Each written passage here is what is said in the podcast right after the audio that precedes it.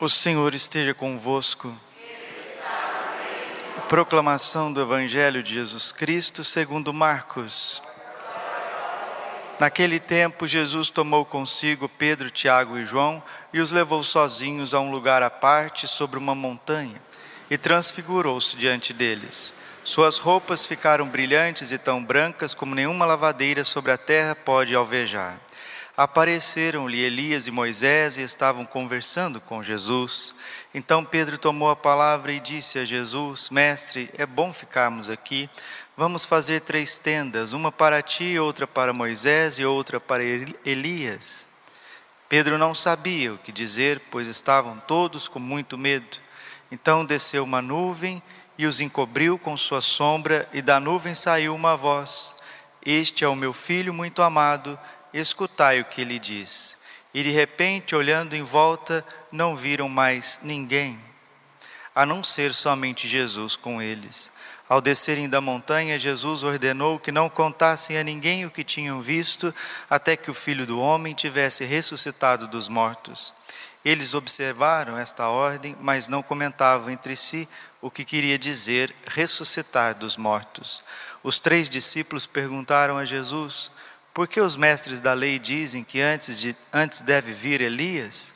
Jesus respondeu: De fato, antes vem Elias para colocar tudo em ordem. Mas, como dizem as Escrituras, que o filho do homem deve sofrer muito e ser rejeitado. Eu, porém, vos digo: Elias já veio e fizeram com ele tudo o que quiseram, exatamente como as Escrituras falaram a respeito dele. Palavra da salvação. Ave Maria, cheia de graça, o Senhor é convosco. Bendita sois vós entre as mulheres, bendito é o fruto do vosso ventre, Jesus. Santa Maria, Mãe de Deus, rogai por nós, pecadores, agora e na hora de nossa morte. Vinde, Espírito Santo, vinde por meio da poderosa intercessão do Imaculado Coração de Maria, vossa amadíssima esposa. Podemos sentar um pouquinho. Jesus, manso, humilde coração. Primeira coisa que a gente deve ter na mente, no coração, que Deus não é uma ideia. Deus não é uma ideia da sua cabeça, de nenhum filósofo, de nenhum povo antigo. Deus não é uma ideia, Deus não é um construto humano. E Deus também não existe. Uai, o que, que é isso, pá? Deus não existe? Não. Você existe, eu existo, a pedrinha existe, a couve existe, a árvore existe, o gatinho existe, a águia existe, o anjo existe. Deus é, ele não existe. Tudo que existe, existe a partir do momento. Deus não tem momento. Deus é eterno. Eu sou aquele que sou. Êxodo capítulo 3, versículo 14. Deus não é uma ideia, Deus não é um tratado de teologia, Deus é uma pessoa. Aliás, Deus é três pessoas: Pai, Filho e Espírito Santo. Aonde que Deus fica, Padre? Qual que é o lugar dele? O lugar dele é dentro do nosso coração. Ou ignorais que vós sois templo de Deus, templo do Espírito Santo.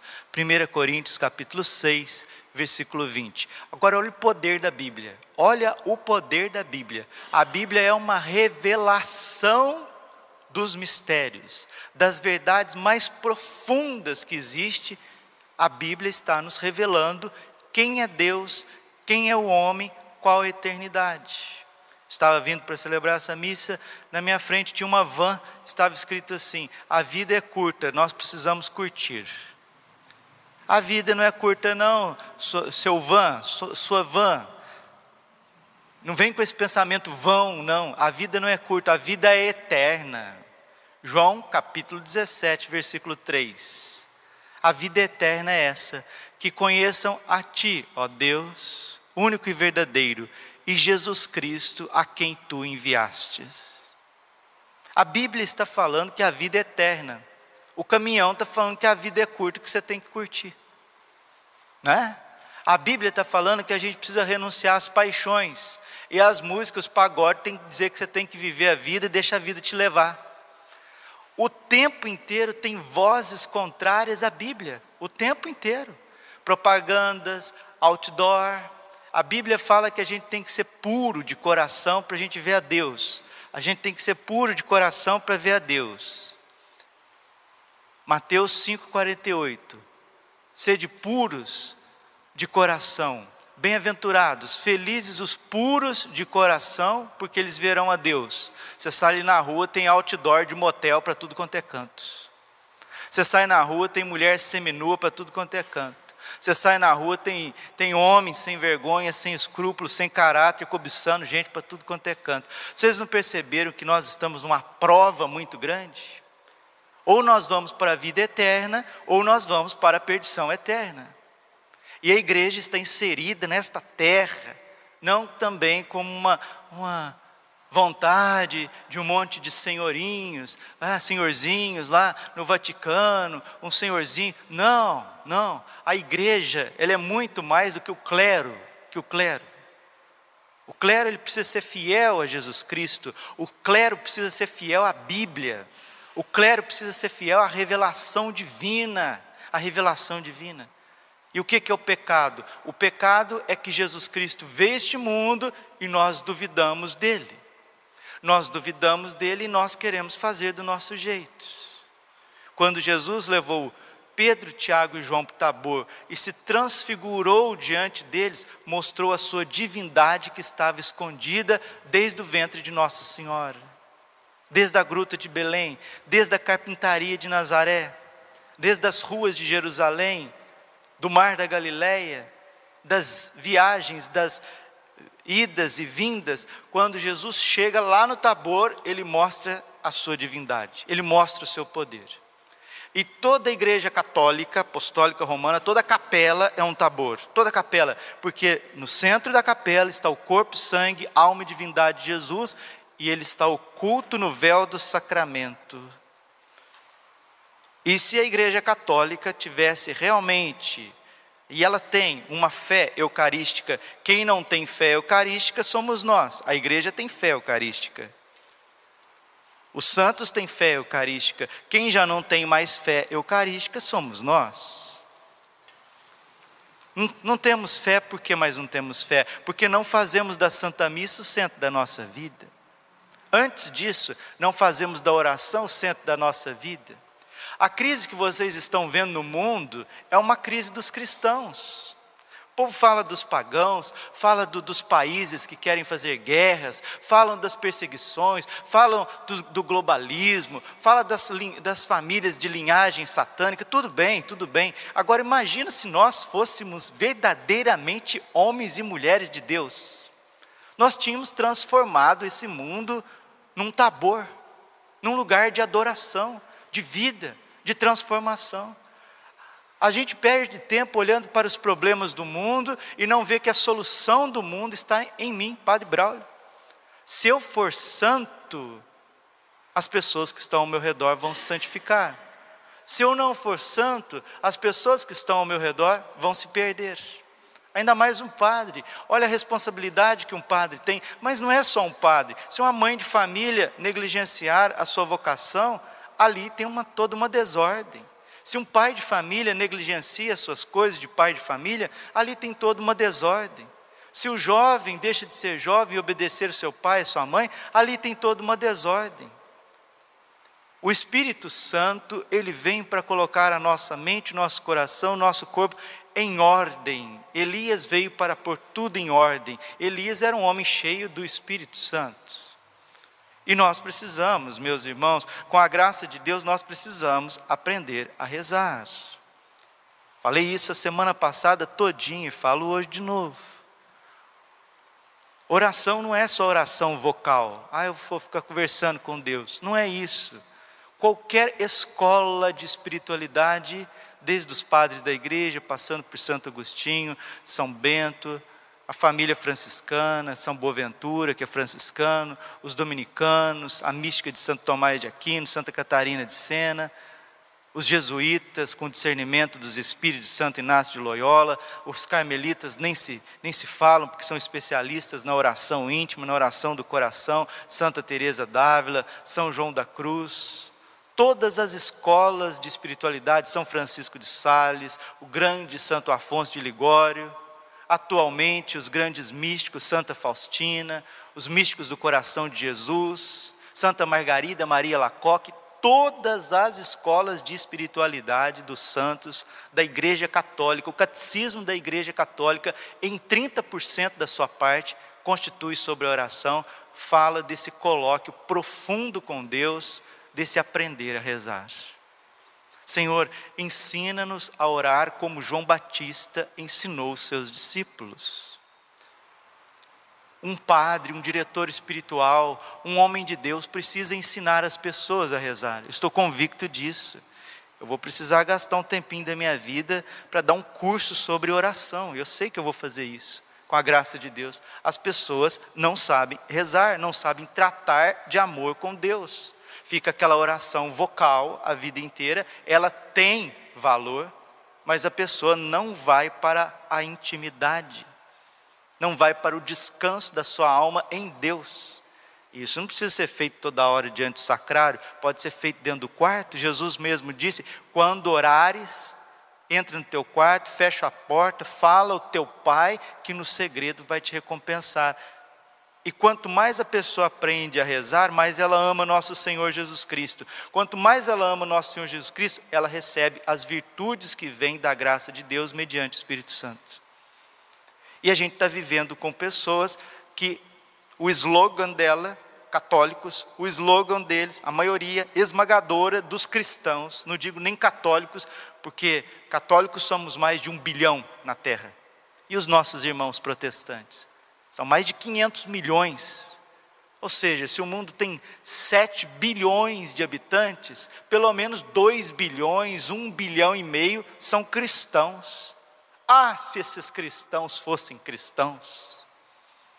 São José Maria Escrivá diz: sabe qual que é essa, essas crises mundiais? São crise de santos.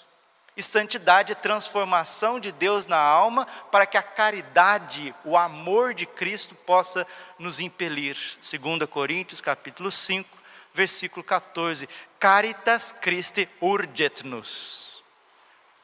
Deus está dentro, nós vivemos fora. Os nossos sentidos estão presos para fora. E aqui eu não estou falando de matar, de roubar, de prostituir. Eu estou falando que você está preso com tudo de fora. E quando você vem na igreja, é para resolver coisas de fora. Eu não estou errado, desculpe, eu não estou errado. Quem está errado somos nós. Nós precisamos nos converter. Eu estou equivocado? Nós viramos, é, é, nós viramos assim os católicos mundanos, católicos materialistas, e quando a gente vem na igreja para que Deus resolva problemas materialistas, familiares, afetivos, sexuais, etc, etc, etc. Gente, alguém precisa bradar para o mundo: essa não é a proposta de Jesus Cristo. Jesus Cristo não veio na terra para isso. E quando a turma queria resolver problema, ele falou: Mas quem que me constituiu juiz de problema de vocês? Jesus veio nos chamar para a santidade, para ser sal da terra e luz do mundo, missionários, adoradores, homens de sacrifício. Jesus veio nos ensinar a orar, ele passava noites inteiras em adoração, em oração. Jesus veio ensinar aos discípulos o valor da renúncia, o valor do último lugar, a necessidade da, da salvação universal, da intercessão universal pelas pessoas. Moisés era um grande intercessor do povo, Elias era um grande intercessor, homens de penitência, homens de oração, homens cheios de Deus. Nossa Senhora, grande intercessora no Evangelho, em Caná ela vai interceder pela igreja, ela vai interceder para aquela família. Depois, em Pentecostes, Nossa Senhora está intercedendo para que venha o Espírito Santo. Jesus intercede por nós, Hebreus capítulo 7, versículo 25. E nós, muitas vezes, tirando algumas alminhas, que graças ao bom Deus já impregnou o amor de Deus, a caridade já está impregnada, essas alminhas saem da sua casa porque têm saudade de Jesus, porque querem Jesus, porque querem adorar o Senhor, porque querem receber a Sua palavra, porque querem conhecê-lo com profundidade, porque querem dar a vida pelos irmãos. 1 João capítulo 3, versículo 16. Todo aquele que ama Deus, ame também o seu irmão. E um jeito do católico amar o mundo inteiro, amar todas as pessoas, é o poder da intercessão. Tem gente que reza só por si mesmo. Eu rezo pelo meu concurso, eu rezo pelo meu, meu passarinho, meu papagaio que está rouco, eu rezo é, para o vestibular que eu vou fazer, eu rezo porque saiu uma espinha na minha testa, e a vida espiritual da pessoa é isso. A pessoa não tem uma consciência, nossa, deixa eu rezar pelo presidente da república, deixa eu rezar pelos governantes.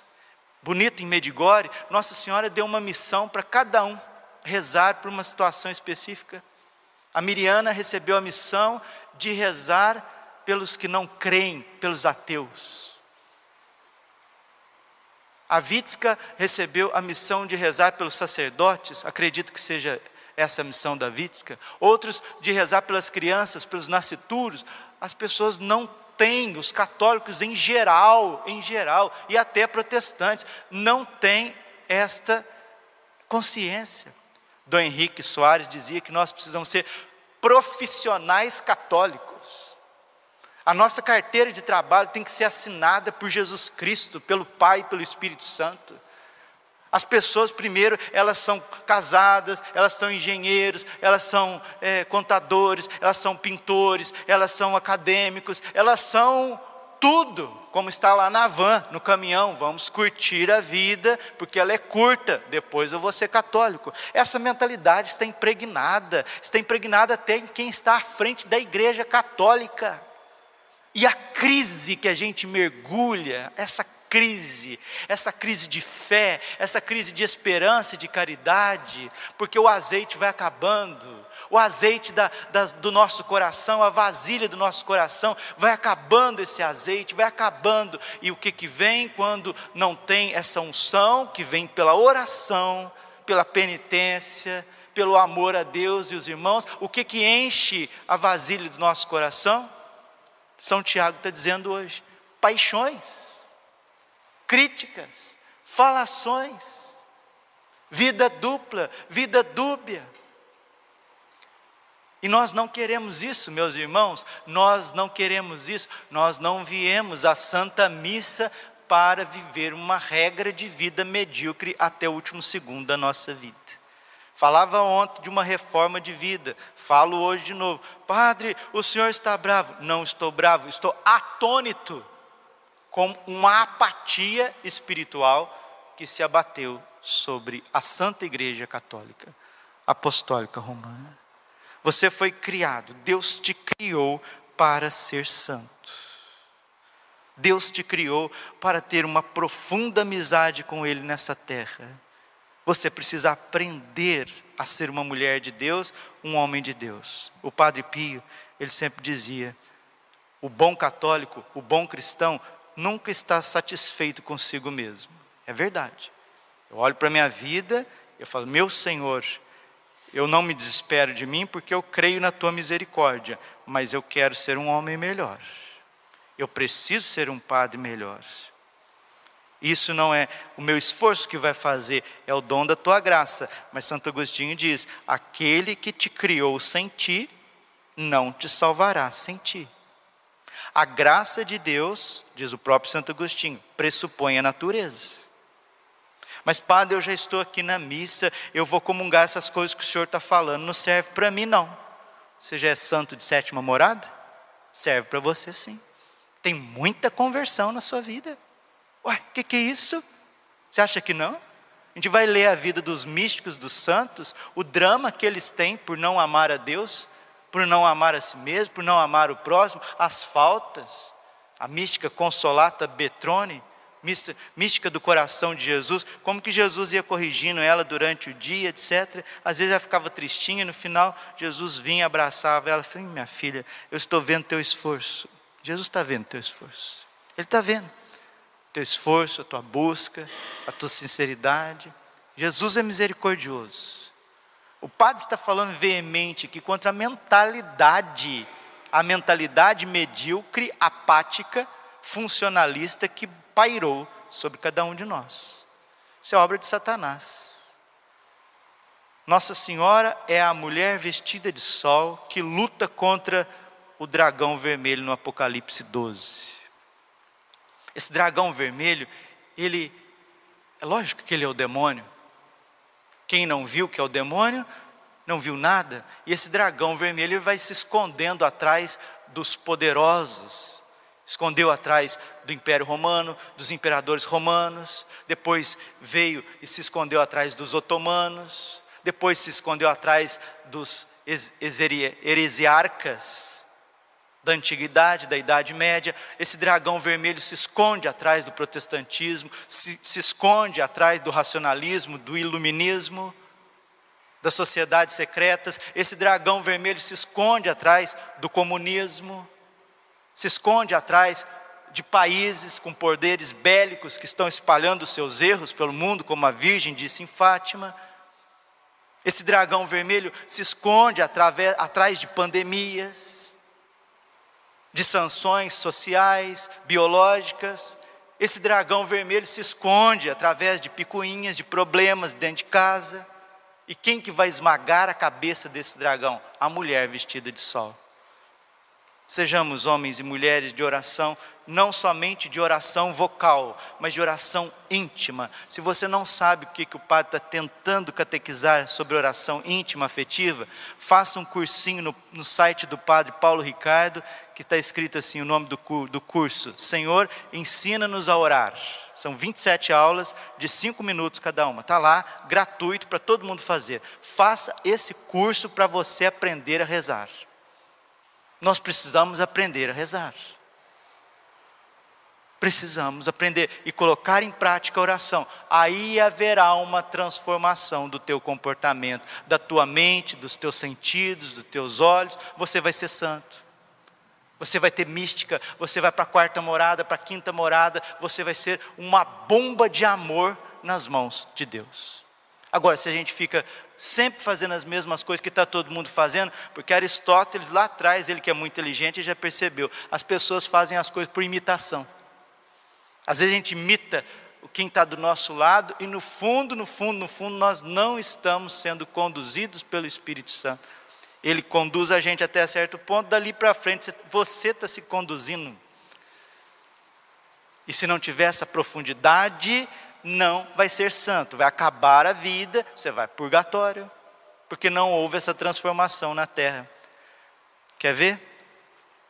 Mateus capítulo 16, versículo 26. O que vale o homem ganhar o mundo inteiro e vier perder a sua alma? A pessoa casa e não é santo. A pessoa tem filhos e não é santo. A pessoa é padre, faz um monte de coisa, um monte de pastoral e não é santo. A pessoa viaja o mundo inteiro e não é santo. Não é santo aqui, igual não se une a Deus já aqui nesta terra. É um frustrado. Você foi criado para conhecer, adorar e servir a Deus e assim salvar-se. Está no início dos exercícios espirituais de Santo Inácio de Loyola. Nós fomos criados para união com Deus. União com Deus. Os batizados são chamados à santidade, são chamados a derramar-se em Deus. Mas se não tiver quem te ensine nesse caminho, você vai morrer aonde você está.